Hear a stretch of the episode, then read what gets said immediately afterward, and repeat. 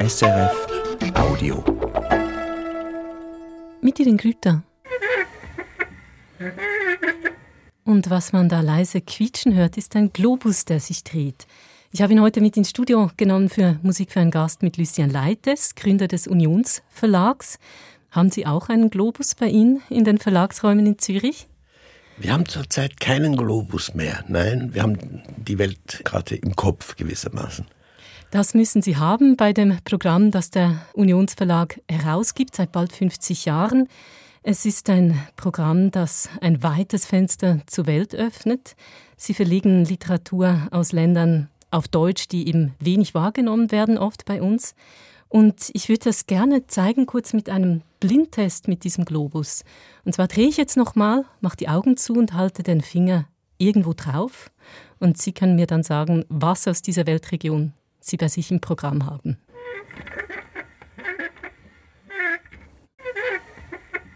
Oh, ich bin in Libyen gelandet. Das ist natürlich ein ganz harter Test und ich war ein bisschen unruhig. Aber ich möchte zuerst eigentlich sagen, dass im Grunde die Herkunft der Autoren für uns eben gerade nicht zählt, weil wir einfach davon ausgehen, es gibt eine große Weltliteratur. Aber Libyen. Libyen, da würde ich Ihnen Ibrahim Alkoni empfehlen, der einer der ganz großen Autoren ist, nicht im Unionsverlag, sondern im Basler Lenus Verlag. Ein Autor, den ich eigentlich auch gerne verlegt hätte. Das ist einer der, der ganz großen auch des 20. und 21. Jahrhunderts.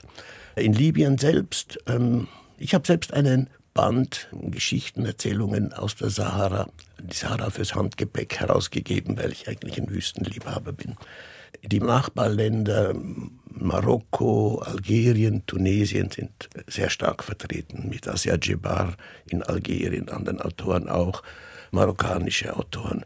Da können Sie auf unserer Website nachschauen und Sie finden sehr viel Lesestoff. Es ist für mich faszinierend, welches literarische Weltwissen Sie haben. Wir werden darauf zu sprechen kommen, wie Sie das erworben haben, wie Sie Ihre Autoren und Autorinnen finden. Macht es Sie denn glücklich, wenn Sie auf Ihr Lebenswerk schauen? Also der Unionsverlag hat an die 1000 Bücher herausgebracht von Autorinnen und Autoren aus über 100 Ländern. Sind Sie zufrieden mit diesem Lebenswerk? Ja, natürlich, aber man, da gibt es ja noch so viel mehr und man hätte gerne viel, viel mehr gemacht und ich werde ja auch noch einiges machen. Und die Edition Imaginaire, das ist sozusagen das virtuelle Büchergestell oder Autorenliste, die man im Kopf hat, die ist immer noch sehr, sehr groß und da hm. gibt es auch sehr viele Themen, Autoren, Regionen, die man noch nicht hat. Man muss sich das vielleicht so vorstellen, als wir anfingen, gab es einfach unglaublich große weiße Flecken auf der literarischen Weltkarte. Ich erinnere mich noch, frühe 80er Jahre auf der Gangway am Flughafen in Kairo, die Chefkritikerin der Frankfurter Allgemeinen Zeitung, als wir da zu einem Kongress runtergingen aus dem Flugzeug, fragte sie mich, ja, gibt es überhaupt eine ägyptische Literatur? Das ist einfach ein anderes Jahrhundert und das war kurz nach dem Aufschwung der unabhängigen Länder, der überhaupt der Unabhängigkeitsbewegung. Die Literatur hat da noch einige Jahrzehnte länger gebraucht, um in unser Bewusstsein zu kommen.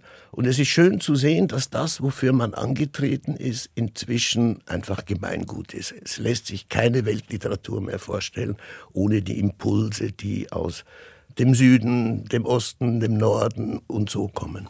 Und von daher, man war vor der Zeit, man ging mit der Zeit und in gewisser Weise ist auch vieles erreicht worden.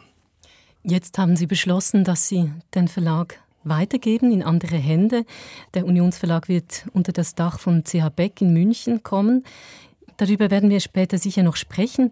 Zuerst hören wir jetzt eine Aufnahme aus Ihrer Jugendzeit. Auch das schon eine weltoffene Entscheidung. Es ist eine südafrikanische Band und die stammt von ihrer allerersten LP. Sie waren 13, als diese Platte herauskam. Wie kam die in Ihr Kinderzimmer? Ich weiß es selbst nicht. Das ist sozusagen mein musikalischer Brustscher Madeleine-Moment. Wenn ich diese Stücke höre, dann sehe ich einfach diese Zeit vor mir. Ein ganz großer, der erste Plattenspieler, Röhre, das dauerte eine Minute, zwei Minuten, bis der warm war. dann die Beatles-Platten, I Want to Hold Your Hand und solche Dinge, Elvis Presley. Und dann war da diese eine LP und ich weiß nicht, wie die in unseren Haushalt gekommen ist. Und die hat sich mir irgendwie eingebrannt. Jedes Mal, wenn ich diese Stücke höre, kommt die Kindheit wieder. Das ist Township Music aus den 50er, 60er Jahren, damals schon Apartheid, also Rassenunterdrückung durch die weiße Herrschaft aber damals noch mit einer Fantasie von kultureller Entwicklung auch verbunden. Also gab es schwarze Aufnahmestudios, Aufnahmestudios für die schwarze Bevölkerung.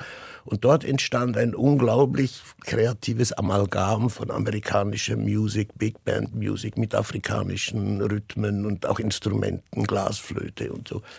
Und äh, dieses Stück ist aus dieser Phase und dieser Erinnerung.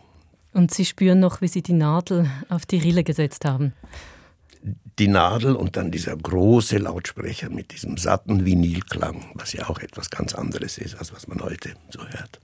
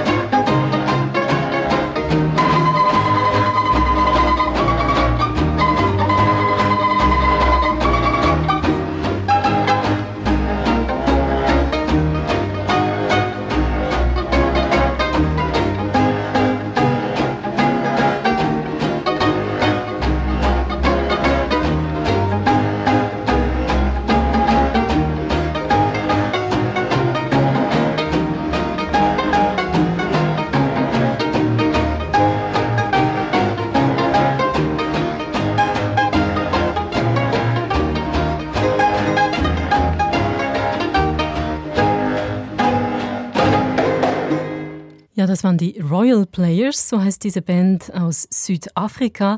Lucien Leites, Sie haben sich dieses Stück gewünscht. Sie haben schon gesagt, es stammt aus den 60er Jahren aus dem Südafrika, in dem noch Apartheid herrschte.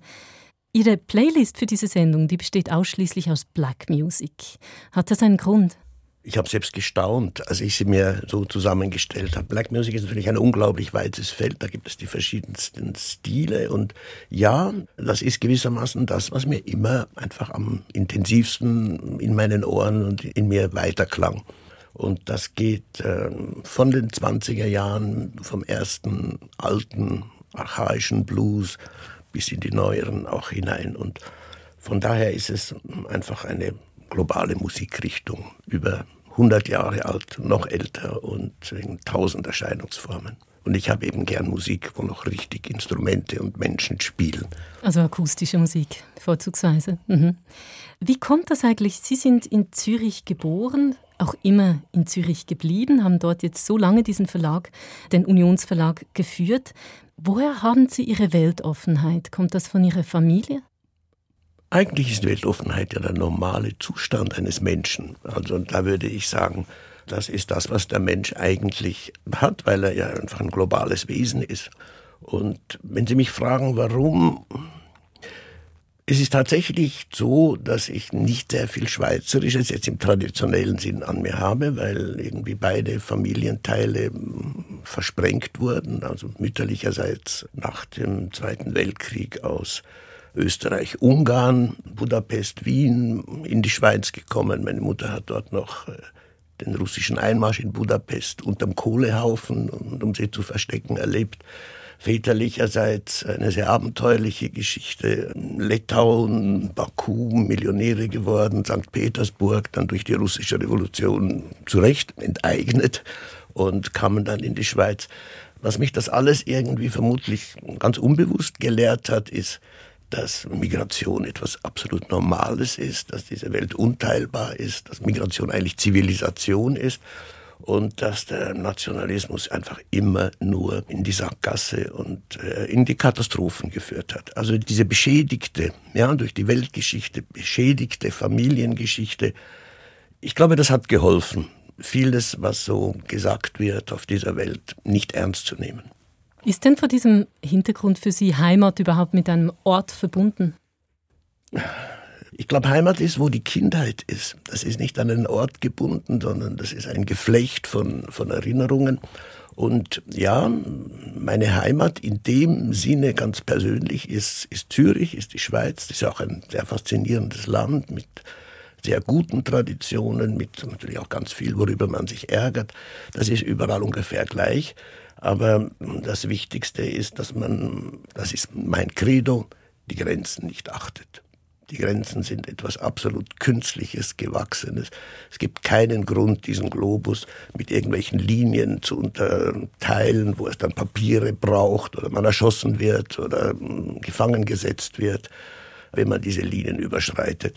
Und ich glaube, dieses antinationalistische, antichauvinistische Programm, da hat meine Herkunft wahrscheinlich geholfen, aber im Wesentlichen ist das einfach das, was man früher damals Internationalismus nennt. Das führt mich zur Frage, wie Sie äh, Ihre Jugendzeit in Zürich erlebt haben. Sie waren jung in den 68ern. Jetzt haben viele Kunst- und Kulturschaffende Zürich damals als sehr beengend empfunden, wollten weg. Wie ging es Ihnen in dieser Zeit? Waren Sie Teil der sozialen Bewegung? Ja, ja, ich war schon ein 68er. Das begann mit einem Zettel, den ich aus dem philosophischen Lexikon über Toleranz an die Wandzeitung des Gymnasiums hing, was damals äh, tatsächlich, gab da noch einige Debatten. Bei uns war ja, die 68er waren ja in den frühen 70er Jahren. Universität, Meinungskämpfe und sehr viel das ist ja das, was eigentlich heute nicht mehr so eindeutig ist. Es war nicht nur eine politische Stellungnahme, sondern es war eine Kultur und eine Wissenschaft und eine philosophische und eine soziologische und dann letztlich auch eine Verhaltensrevolution. Mein persönliches 68 ist abgesehen von all den Intellektuellen und Debatten, war, dass ich die grauen Flanellhosen mit Aufschlag, die ich bisher jeden Tag anhatte, so mit einem kleinen Pullover, dass ich die abgelegt habe und mir ein paar Jeans gekauft habe und dann an der Riviera saß, wo auch die Mädchen waren. So viel hat man damals noch nicht geredet, weil das war alles ein bisschen anders und mit Herzklopfen verbunden. Aber die Jeans gewissermaßen, das war das, was persönlich für mich 68 war, abgesehen jetzt von allen großen geistigen und politischen Revolutionen. Das also der Anfang einer persönlichen Befreiung. Ja, aber Sie haben sich doch auch politisch engagiert. Ich habe in einer alten NZZ von 1971 eine Notiz gefunden, dass Sie bei einer antikapitalistischen Informationswoche an der Uni mitorganisiert haben. Die NZZ berichtet davon relativ empört. Erinnern Sie sich? Ja, wir haben für eine Woche die Universität nicht nur übernommen, sondern wir haben sie auch mit all dem, was an fortschrittlicher Wissenschaft in Zürich und in der Schweiz verfügbar war, mit Vorlesungen und alle Fächer, von der Psychologie bis zur Geschichte bis äh, so, auch dann bespielt. Und da traten also von Rothschild, Theo Pinkus bis äh, einfach alles auf, was irgendwie Rang und Namen hatte in der Schweiz. Ich würde meinen, dass der Verlag eigentlich aus, genau aus diesem Geist gewachsen ist weil man stellte einfach fest, es gibt eben unbekannte Welten. Wir sind mitten auch im antiimperialistischen Kampf gegen die Besetzung, gegen den Krieg in Vietnam, auch die ganzen Kolonialkriege in Afrika waren damals ja noch. Und da gibt es ganz viel literarische Stoffe zu heben. Und sozusagen die Verlagerung auf Literatur, auf die qualitätsvolle Prosa, auf die, die Standpunkte auch eben der anderen Hälfte der Welt. Das ist im Grunde das, was bis heute der Geist dieses Verlagsprogramms auch geblieben ist. Die nächste Sängerin, die Sie ausgesucht haben für diese Sendung, die ist auch in einer sehr engagierten Umgebung groß geworden, Mavis Staples. Sie war auch Teil der Bürgerrechtsbewegung in den USA. War das der Grund, weshalb Sie diese Stimme hier haben wollten? Es war vor allem ihre Stimme, die mich immer fasziniert hat. Und Sie wurde immer unterschätzt. Aretha Franklin wollte sie wirklich groß und populär machen. Und die Aufnahme, die wir jetzt hören, die hat Prince produziert. Und Mavis Staple ging schon an der Seite von Martin Luther King als Sängerin mit der Gospelgruppe ihres Vaters an den großen Märschen. Ist einfach ein Beispiel, wie Musik, Engagement und eben auch musikalische Qualität Hand in Hand gehen. I've seen a many bridges in my time and crossed every one of them, but no trouble at all. I had trials and tribulations, heartaches and pains. Well, that's all right. Survived them all, baby. I'm still Melody. And I'm still cool. Melody cool. yeah, yeah. Ow! They call me Melody I was here long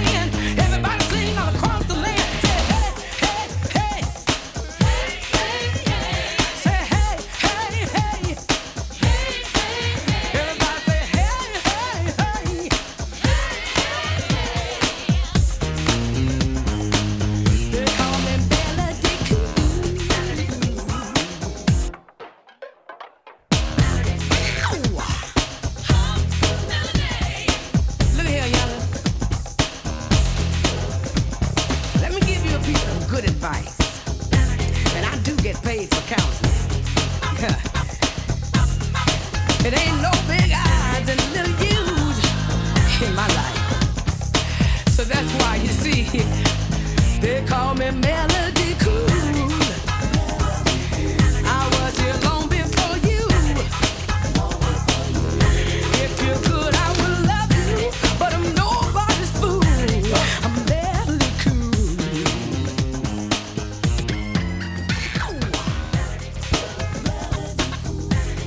Mavis Staples hören wir hier. Mit einer Prince-Nummer von 1990. Lucien Leites, das ist eigentlich nicht Musik, die man im Sitzen hört normalerweise. In welcher Lebenslage spielen Sie das Stück? Ich muss gestehen, ich habe hin und wieder DJ gespielt und das war eins der Eröffnungen, um, um die Leute heiß zu machen, also zu lockern. Und das ist eigentlich immer eine schöne Erfahrung. Das ist nämlich das, was einem beim Büchermachen nicht vergönnt ist. Wenn man etwas auflegt und das Richtige auflegt und dann müssen einfach alle dazu tanzen. Und wenn man Bücher auflegt, dann liegt die Entscheidung eigentlich ganz beim einzelnen Leser und man versucht sie zu verführen. Das war nur eine kleine Reminiszenz, aber manchmal wünscht man sich, dass die ganze Welt oder ja, alle intelligenten Leser zumindest ein, zwei Seiten von dem und dem Buch lesen müssen. Aber da gibt es doch eine Schnittmenge zwischen einem DJ und einem Verleger. Man muss abspüren, welche Stimmung da ist, sie möglicherweise verlängern oder für einen Umschwung sorgen. Wie macht man das bei der Entscheidung, ob man ein Buch herausbringt? Wie kann man sich sicher sein, dass das Lesepublikum dann wirklich bereit ist, sagen wir mal, neue indonesische Literatur zu lesen? Ja, also alle, die behaupten, dass sie es wissen, sind einfach Hochstapler, weil das gibt's gar nicht. Das ist ja eigentlich wie an der Börse, wenn man eine Erfolgquote von 50,9 oder 51, mit 51,5 ist man ja eigentlich da schon sehr schnell Millionär. Von daher, man weiß es nicht. Und man weiß natürlich, vor allem wenn man etwas neu lanciert, weiß man nicht, wie es ankommen wird. Es gibt Vermutungen, man weiß, dass Komplexität oft weniger gern konsumiert wird, dass es emotionale Faktoren, aber das ist nicht das, was uns in meinem Verlag eigentlich je bewegt hat. Es gibt ja nur zwei Arten von Verlagen, das ist das berühmte Zitat von Kurt Wolf.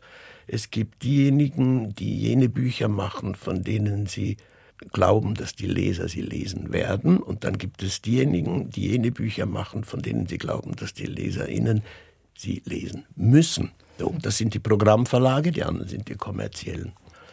Ich denke, beide Konzepte sind in der Weltgeschichte ungefähr gleich erfolgreich, wenn man das ernsthaft analysiert. Meine Vorstellung war eigentlich, wenn jemand in 50 Jahren auf den Verlagskatalog schaut oder in 100 Jahren, dass er dann vieles noch kennt und sagt, wow, das haben die damals schon gemacht. Sie haben den Verlag ganz klar aus einem Drang heraus gegründet, etwas äh, bewegen und verändern zu wollen. Sie waren ziemlich jung damals. Sie waren 25 und der Legende nach haben Sie den Verlag an einem Küchentisch gegründet. Können Sie von der Geburtsstunde kurz erzählen? Ja, das war damals ein Komitee. Damals hat man alles noch gerne im Kollektiv gemacht und so entstand er am Küchentisch und das erste Buchlager war unterm Ehebett. Auflagen waren noch nicht so hoch und 83 erst das erste Büro und dann wurde das so allmählich professioneller. Meine Vorstellung war immer, der Verlag muss klein bleiben, seine Autoren sollen groß sein.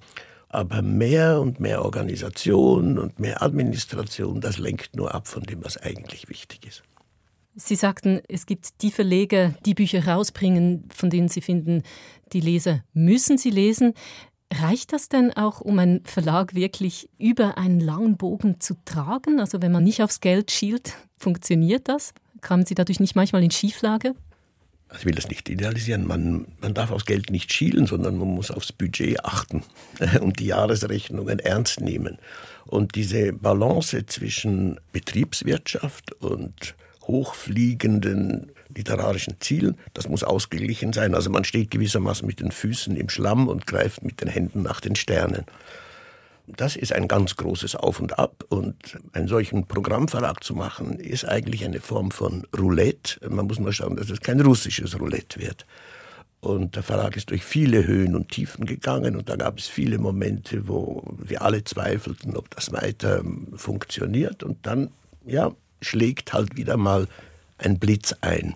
Sei es, dass eben ein großer Preis kommt, Friedenspreis des deutschen Buchhandels für Asia Jebar oder, oder Yasha Kemal oder ein Nobelpreis eben für Literatur 88, der erste für Nagim Mahfouz und dann 2012 wieder für Moyen. Es gilt die Regel, anders als in der Bibel, ein fettes Jahr, sieben magere Jahre.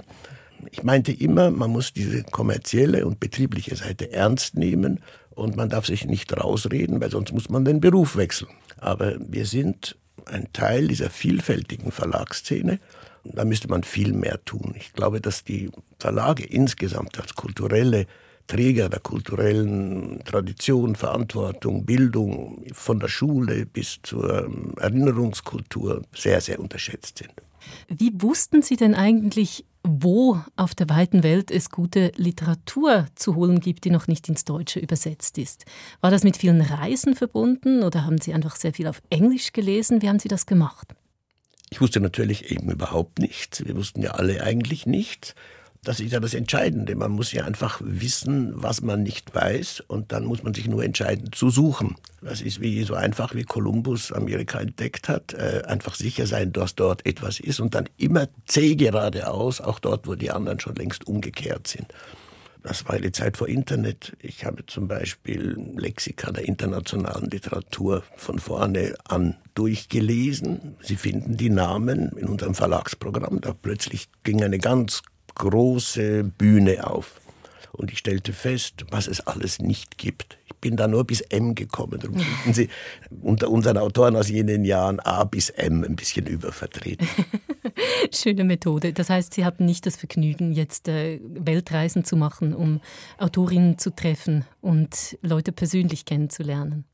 Wir haben die Autoren natürlich, die meisten kennen wir persönlich und haben auch sehr intensive Beziehungen. Ich glaube allerdings, dass Autoren anschauen gehen in der, ja, in der Welt oder in der dritten Welt eine zutiefst peinliche äh, Unternehmung ist. Ich habe das erlebt, wie andere Verlage das machen und in den Hotels in Kairo oder wo auch immer Autoren jeder in 20 Minuten bestellen. Ich habe mich geschämt für so etwas.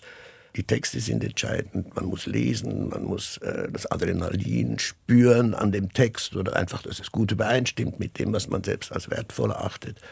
Und dann natürlich lernt man dann, wenn es irgendwie geht, den Autor kennen. Aber das ist nicht etwas, wo man auf den Markt schauen geht.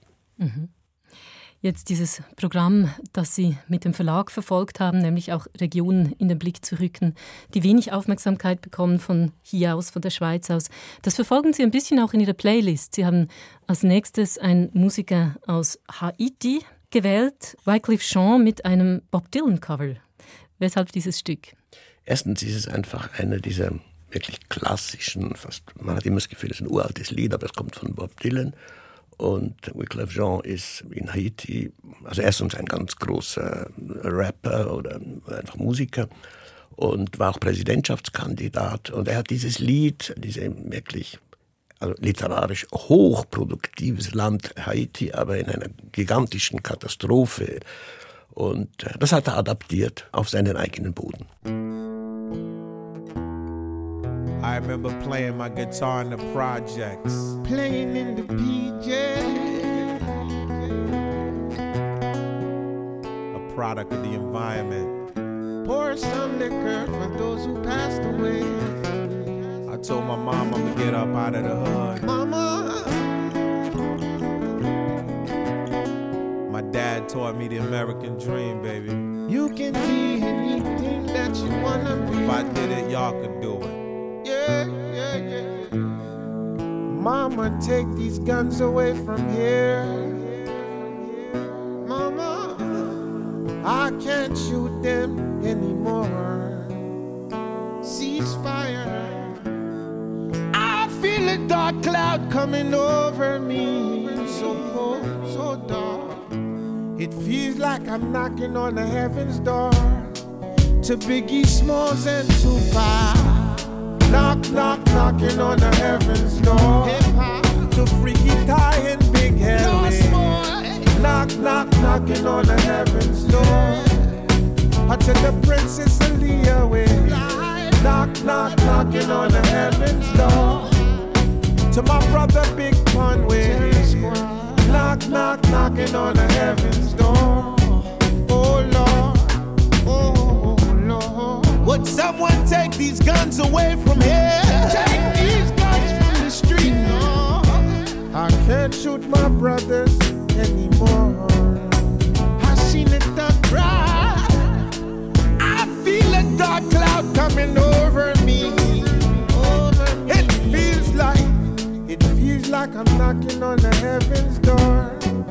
So sing along, street children, knock, knock, knocking on the heaven's door.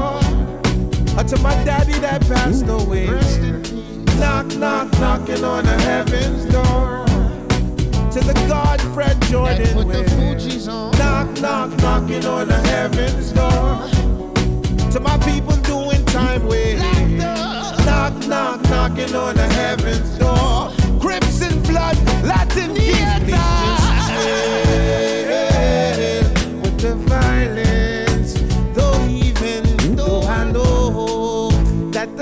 boy move in silence.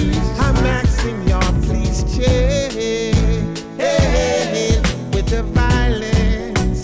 Said even though I know that the gangsters move in silence. Whoa, we're knock, knock, knocking on the heaven's door. To my people in the Twin Tower, I'll never forget you. knock, knock, knocking on the heaven's door. Or to my soldiers in the Pentagon, knock, knock, knocking on the heaven's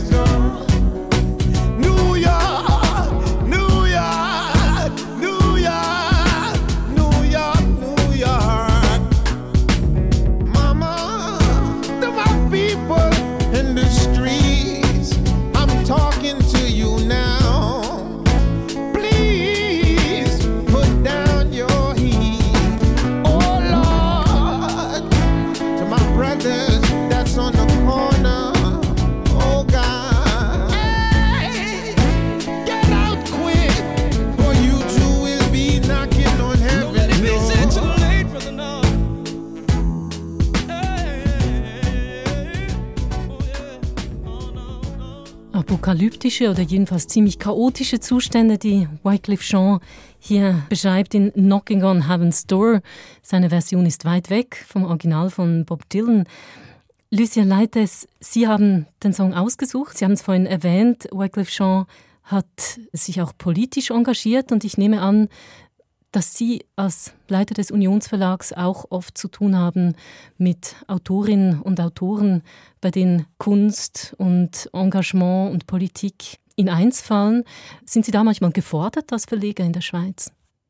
Es ist tatsächlich so, dass der Wind der Weltgeschichte und der Weltpolitik sehr stark durch den Verlag geweht hat, die Stürme. Autoren hatten sehr oft in Ländern, wo gekämpft wurde, noch ganz andere Bedeutungen, als sie bei uns haben. Also ein Autor wie Yasha Kemal zum Beispiel ist einfach als Symbol für die Türkei. Für ein, ein ganzes Jahrhundert ist das eine zentrale Identifikationsfigur. Also er drückt in seinem Werk aus, was die Menschen bewegt. Die Menschen erkennen sich wieder. Gleichzeitig steht er auch immer wieder vor Gericht, äußert sich, ist ein, ein Symbol auch für die Redefreiheit.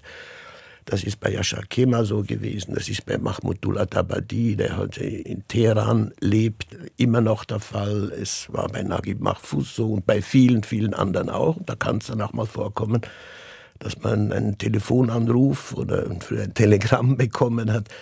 äh, Ich muss ausreisen, kannst du mich unterbringen? Und dann gab es dann auch mal, dass Mahmoudullah Tabadi eine Woche bei uns gewohnt hat, bis das alles organisiert war.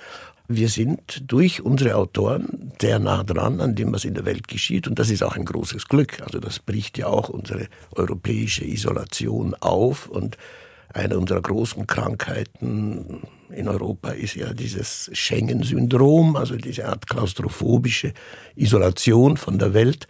Und da hilft es sehr gut, wenn man viele Stimmen hat, die außerhalb von dem Schengen-Wall dann zu einem eindringen. Und das kann also schon mal vorkommen, dass Sie dann eben jemanden eine Zeit lang bei sich beherbergen. Das heißt, Ihr Beruf fällt in eins mit dem Leben. Ja, das ist aber auch das Beglückende. Und das ist ja auch das, was äh, diese Arbeit, ich will nicht sagen Beruf, ich nenne es Arbeit, will auch nicht sagen, ich bin Verleger, ich würde sagen, ich bin Büchermacher. Das ist, wie Brecht gesagt hat, bin kein Dichter, ich bin ein Stückeschreiber.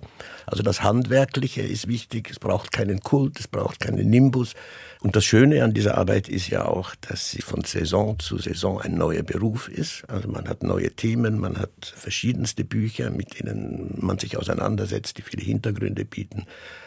Und ein solcher Verlag ist ja im Grunde auch eine ganze Universität. Man lernt sehr viel bei der Arbeit. Gibt es eigentlich Tage, wo Sie nicht lesen? Ich glaube, niemand von uns liest nicht. Also wir lesen ja alle. Wir lesen Zeitungen, wir lesen inzwischen am Handy. Lesen ist einfach die zentrale Kulturtechnik. Wenn Sie fragen, Ich unterscheide zwischen Pflicht und Lustlesen. Also das Pflichtlesen, ja, Pflicht und Kür, das ist das, was ich für den Verlag lese. Und dann gibt es noch das, was ich für mich lese. Und dieses Gleichgewicht zu wahren, das ist ganz wichtig. Und was ist das, was Sie für sich lesen? Ähm, Das ist meistens das, was ich zum oder vor dem Einschlafen lese.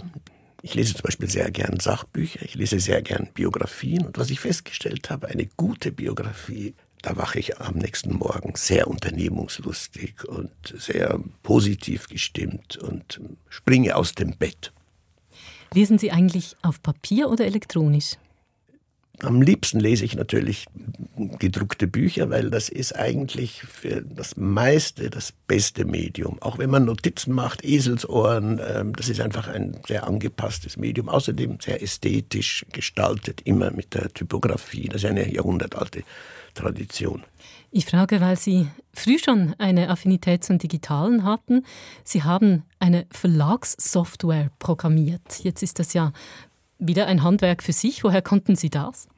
Ich habe das nie formell gelernt, aber das hat mich irgendwie sehr früh schon fasziniert. Nicht die Computer, die Maschinen, die sind dumm und doof und ärgerlich auch, aber das, was ich Algorithmus nenne, was vielleicht mit meinem Philosophiestudium letztlich zu tun hat. Und guter Code ist ja auch irgendwie verwandt mit Lyrik. Ich hatte immer das Gefühl, es gibt eine Schönheit des Codes und es gibt eine Macht des Algorithmus, die Bewegungen auslöst. Ja, bei der Lyrik seelische Bewegungen, ein gut programmierter Algorithmus löst andere Wirkungen aus. Wenn dann andere entweder Bergsteigen gegangen sind oder gesegelt sind oder Offiziere wurden in der Armee, habe ich angefangen zu programmieren, also Code zu schreiben und habe dann meine Applikation geschrieben, die an den 120 Verlagen die Administration besorgte. Und dann habe ich irgendwann noch äh, für die ISBN-Agentur die Umstellung von der 11er ISBN auf die 13er programmiert und hatte dann jahrelang noch, bin ich nachts aufgewacht, erschrocken, dass da irgendein Fehler im Algorithmus wäre und die halbe Welt mit meinem Tool falsche ISBN-Nummern publiziert hätte. War dann zum Glück nicht der Fall. Sie haben vorhin Software mit Lyrik äh, verglichen. Jetzt sind wir mittlerweile an dem Punkt, wo Algorithmen selbst Lyrik schreiben können, wenn man sie darum bittet. Stichwort ChatGPT. Wie sehen Sie diese Entwicklung mit Blick auf den Literaturbetrieb? Wird künstliche Intelligenz Bücher schreiben können? Also zuerst muss man sagen, dass seit 3000 Jahren eine heftigste Debatte ist und niemand weiß, was Intelligenz ist. Also ich würde in dem Zusammenhang zum Beispiel nur schon nie über Intelligenz reden. Das sind Machine Learning ist eigentlich der Prozess, den man nennt mit großen Repositorien. Und dann gibt es natürlich diese Anwendungen, wo ich eine Frage reinschreibe und eine komplex und äh, sehr modern generierte Antwort zurückbekomme. Das wissen wir alle nicht. Wir wissen ja nicht einmal, wie unser Hirn funktioniert. Die Hirnforschung ist zwar unglaublich viel weiter als vor 50 Jahren, aber sie weiß ja immer noch überhaupt nicht wirklich, wie dieses Wunder, also dieses unglaublich technologisch rationelle, energiesparende Supermaschine, diese paar Gramm, die wir da oben haben, wie das wirklich funktioniert. Ich denke, wir müssen da ganz, ganz bescheiden sein. Was ganz sicher ist, dass diese Systeme immer nur Vorhandenes kombinieren. Aber wir wissen ja auch nicht, wie viel aus einem Roman bereits aus Gelesenem und Erfahrenem und so neu kombiniert wird. Ich würde meinen, da muss man total vorsichtig sein und sich eingestehen, dass man nicht weiß, dass man aber einfach sehen muss, es sind ganz große Fortschritte möglich, gar nicht unbedingt auf dem Felde der Literatur, dort braucht es sie nämlich am wenigsten, sondern vielleicht in anderen technischen Disziplinen, Medizin, Krankheitserkennung und so fort. Der Grundfehler ist immer, dass man die Technologie als gefährlich ansieht. Nein, es ist der Mensch, der sie einsetzt, es sind die Verhältnisse, die dazu zwingen.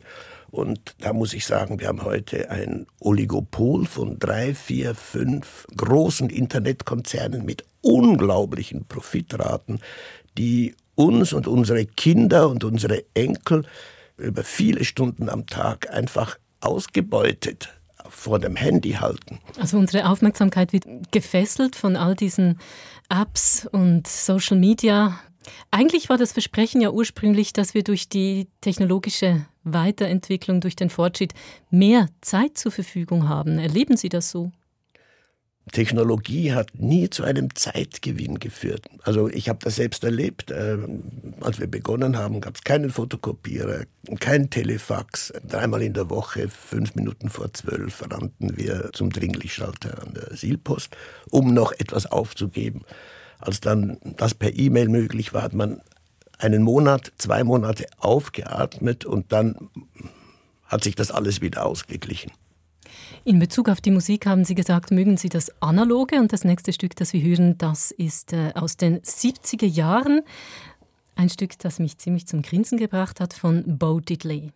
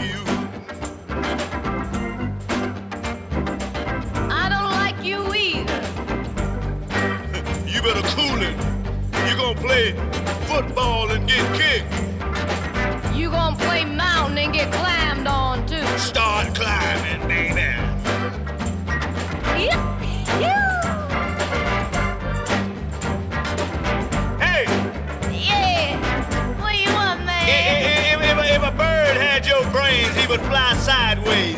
If you had dynamite for brains, man, you would have enough to blow your nose.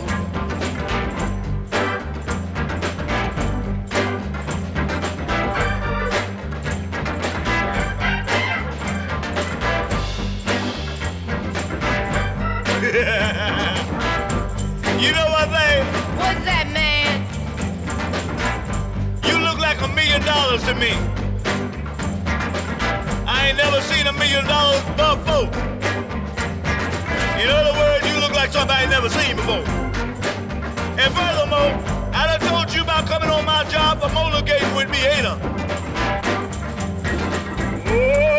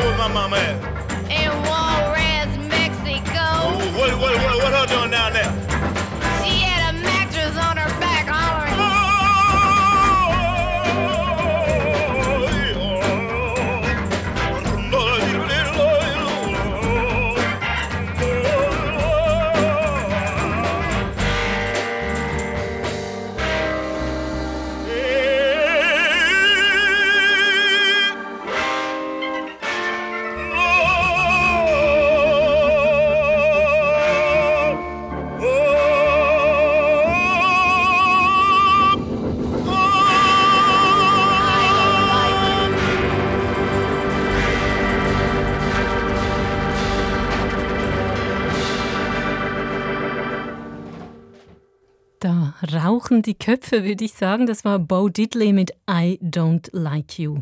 Ein ziemlich verrücktes Hin und Her von wüster Schimpferei und fast äh, opernhaftem Gesang. Sie haben das Stück ausgesucht für Musik für einen Gast, Lucien Leites. Warum durfte das auf die Playlist, dieses streitlustige Stück?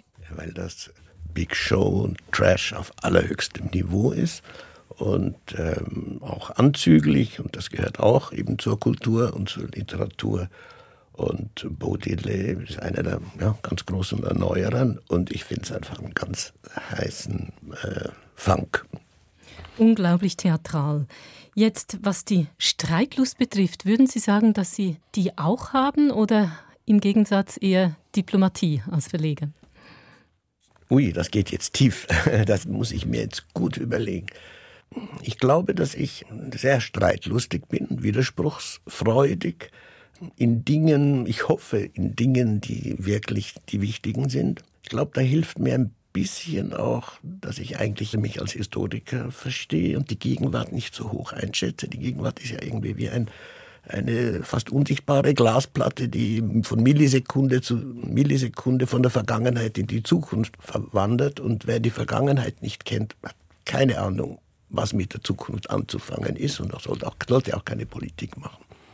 Von daher sehe ich eigentlich immer wieder strategische Probleme gerne. Ich sehe ein großes Problem bei der Entwicklung der Kultur, der Verlage. Ich sehe, wie die, die Kanäle, wie zum Beispiel über Literatur, über Bücher gesprochen wird, sich massiv verändert haben in den letzten 20 Jahren. Früher gab es noch 20 Feuilleton-Redaktionen, heute gibt es vielleicht noch drei oder vier. Und ja, sie beim Radio sind eine unserer letzten Hoffnungen. Und wenn dort eine Sendung fällt, dann spüren wir das sofort. Die Autorinnen spüren es, die Autoren spüren, die Buchhändler und wir Verlage auch. Sie sind jetzt von der Streitlust zum Engagement für die Kultur gekommen und Sie haben sich ja auch für die Situation der Verlage immer wieder eingesetzt, dass es Verlagsstrukturförderung gibt zum Beispiel. Jetzt haben Sie sich entschieden, nach langen Jahren, nach fast fünf Jahrzehnten, den Unionsverlag abzugeben. Der kommt unter das Dach von CH Beck in München. Ich habe es am Anfang kurz erwähnt. Wie geht es Ihnen jetzt mit dieser Entscheidung? Haben Sie damit lange gerungen? Das war kein Ringen, das war ein Beobachten der inneren Waagschalen, die sich mal so, mal so gesenkt haben. Aber eigentlich ist es ja ganz klar, also entweder man ist unsterblich und dann ja, muss man sich die Gedanken nicht machen. Ansonsten ist es gut, selbst das, was man angerichtet oder aufgebaut hat, auch dann wieder selbst abzugeben. Letztlich ging es ja darum, einfach eine Lösung zu finden für die Tatsache, dass man endlich ist, also dass man einen Ziegelstein auf den Kopf äh, bekommen kann oder sonst einfach unfähig wird zu arbeiten. Und wir haben dann mit vielen Kollegen gesprochen und haben uns dann für diese Lösung entschieden, weil es diejenige ist, die dem Verlagsstandort Zürich, den Autorinnen und Autoren und den Mitarbeitern, dem Team, irgendwie die größte Konstanz und auch Sicherheit gibt. Gehört vielleicht noch mit dazu, dass die Verlagsszene ist ja sehr, sehr vielfältig und wir repräsentieren eigentlich einen Typusverlag, der so nicht mehr weiter existieren kann, also 1,5 bis 2 Millionen Umsatz, Vollverlag, wir müssen kooperieren. Also kleine unabhängige Verlage können nicht mehr allein bestehen. Es gibt zahlreiche kleine unabhängige Verlage, die sehr, sehr wohl existieren können und die im Gleichgewicht sind. Aber wir sind nicht mehr im Gleichgewicht gewesen, vor allem seit der, der Eurokurs ist von 1,50 auf 0,96 äh, gestiegen. Stellen Sie sich vor, wenn von einem Tag auf den anderen ein Drittel Ihres Umsatzes aus der Bilanz verschwindet. Schwierige Situation für die Verlage, auch viele Buchhandlungen fallen weg. Es ist eine Konzentration auf allen Ebenen. Fällt Ihnen der Abschied von diesem Verlag jetzt nicht schwer nach all diesen Jahren? Also wenn Sie meinen Alltag anschauen, von Abschied kann noch nicht die Rede sein und ich bin ja noch ein gutes Weilchen, solange ich nützlich bin und brauchbar, bin ich da gerne dabei. Und ähm, nein, es gibt erstens sehr viel anderes, wofür jetzt dann mehr Zeit ist. Und es ist ein gutes Gefühl zu wissen, dass man eine verantwortliche Lösung gefunden hat, dass man künftigen Generationen oder auch allen Partnern jetzt in die Augen schauen kann und sagen, I did my best, auch am Schluss noch. Und es gibt ja auch sehr viele Verlage, wo es dann am Schluss schwierig, ja, problematisch und auch ein bisschen unappetitlich wird. Und ich glaube, das ist jetzt gebannt. In diesem Sinn hören wir den nächsten Titel Keep Moving On mit Sam Cooke.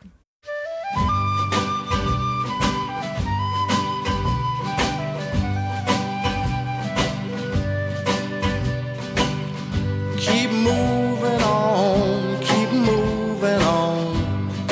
Life is this way.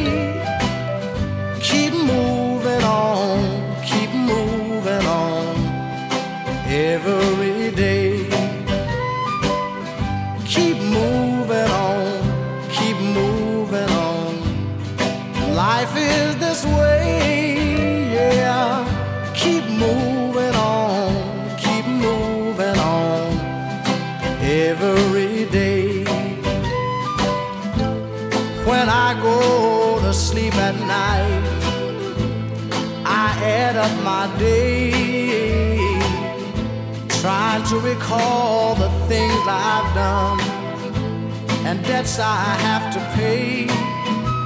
For there is one thing that I know what you reap is what you sow. Keep moving on, keep moving on. Life is this way, so keep moving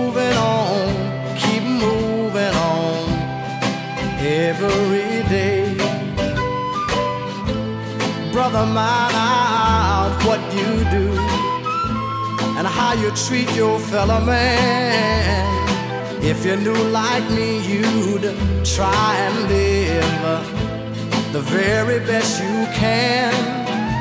For if you spread good all around, you'll be able to sleep when the sun goes down. Keep moving on,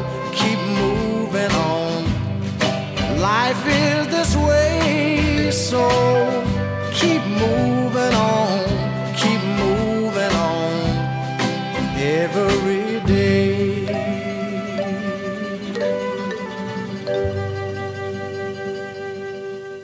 Weitermachen, das ist die Aufforderung hier von Sam Cooke und gleichzeitig geht es aber in diesem Song auch um eine Rückschau. Ist das der Zustand, in dem Sie jetzt sind, in dem Sie ja so eine Art Gemütserforschung betreiben? Ich glaube, dieser Prozess ist eigentlich schon abgeschlossen, weil im Augenblick, wo man sich dafür entscheidet, hat, sind die Waagschalen haben sich schon deutlich gezeigt.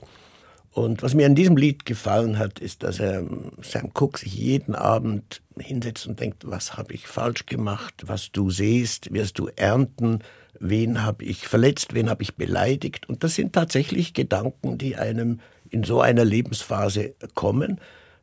Was habe ich verpasst, was habe ich nicht gemacht, was hätte ich machen sollen, wen habe ich äh, vernachlässigt, was habe ich vernachlässigt an mir, an anderen, rund um mich herum.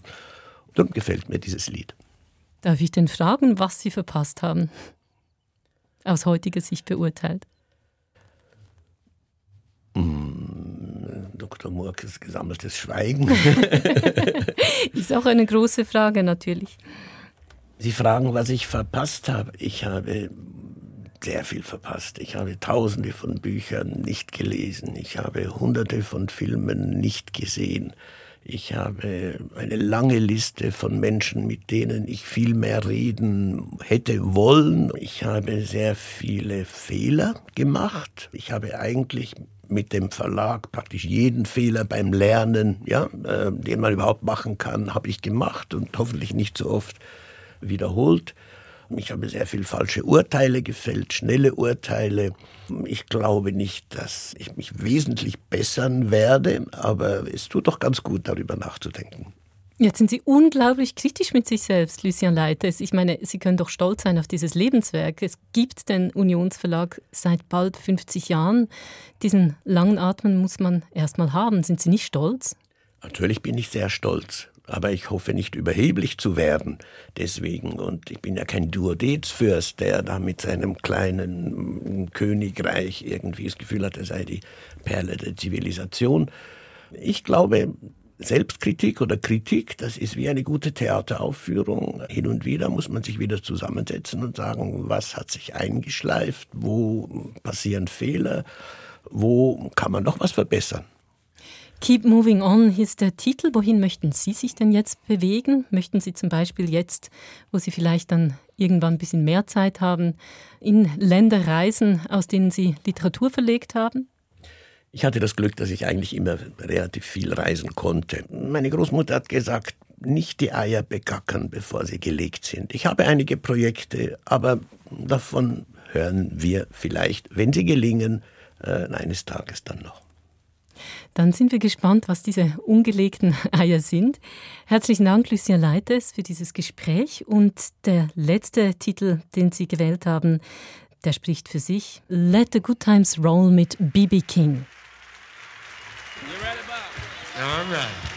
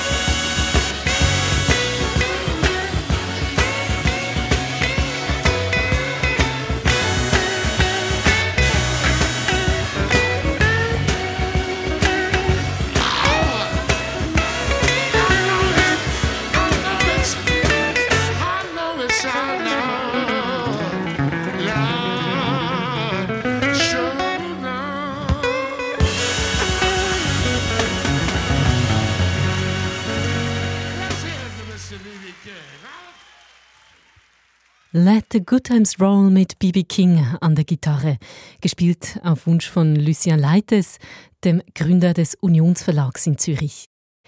Das war Musik für einen Gast. Ich bin Ihren Grüter und bedanke mich fürs Zuhören. Wenn Sie möchten, finden Sie diese Sendung auch online bei srf.ch/kultur. Und dort sehen Sie auch alle Titel, die wir in der letzten Stunde gespielt haben. SRF Audio.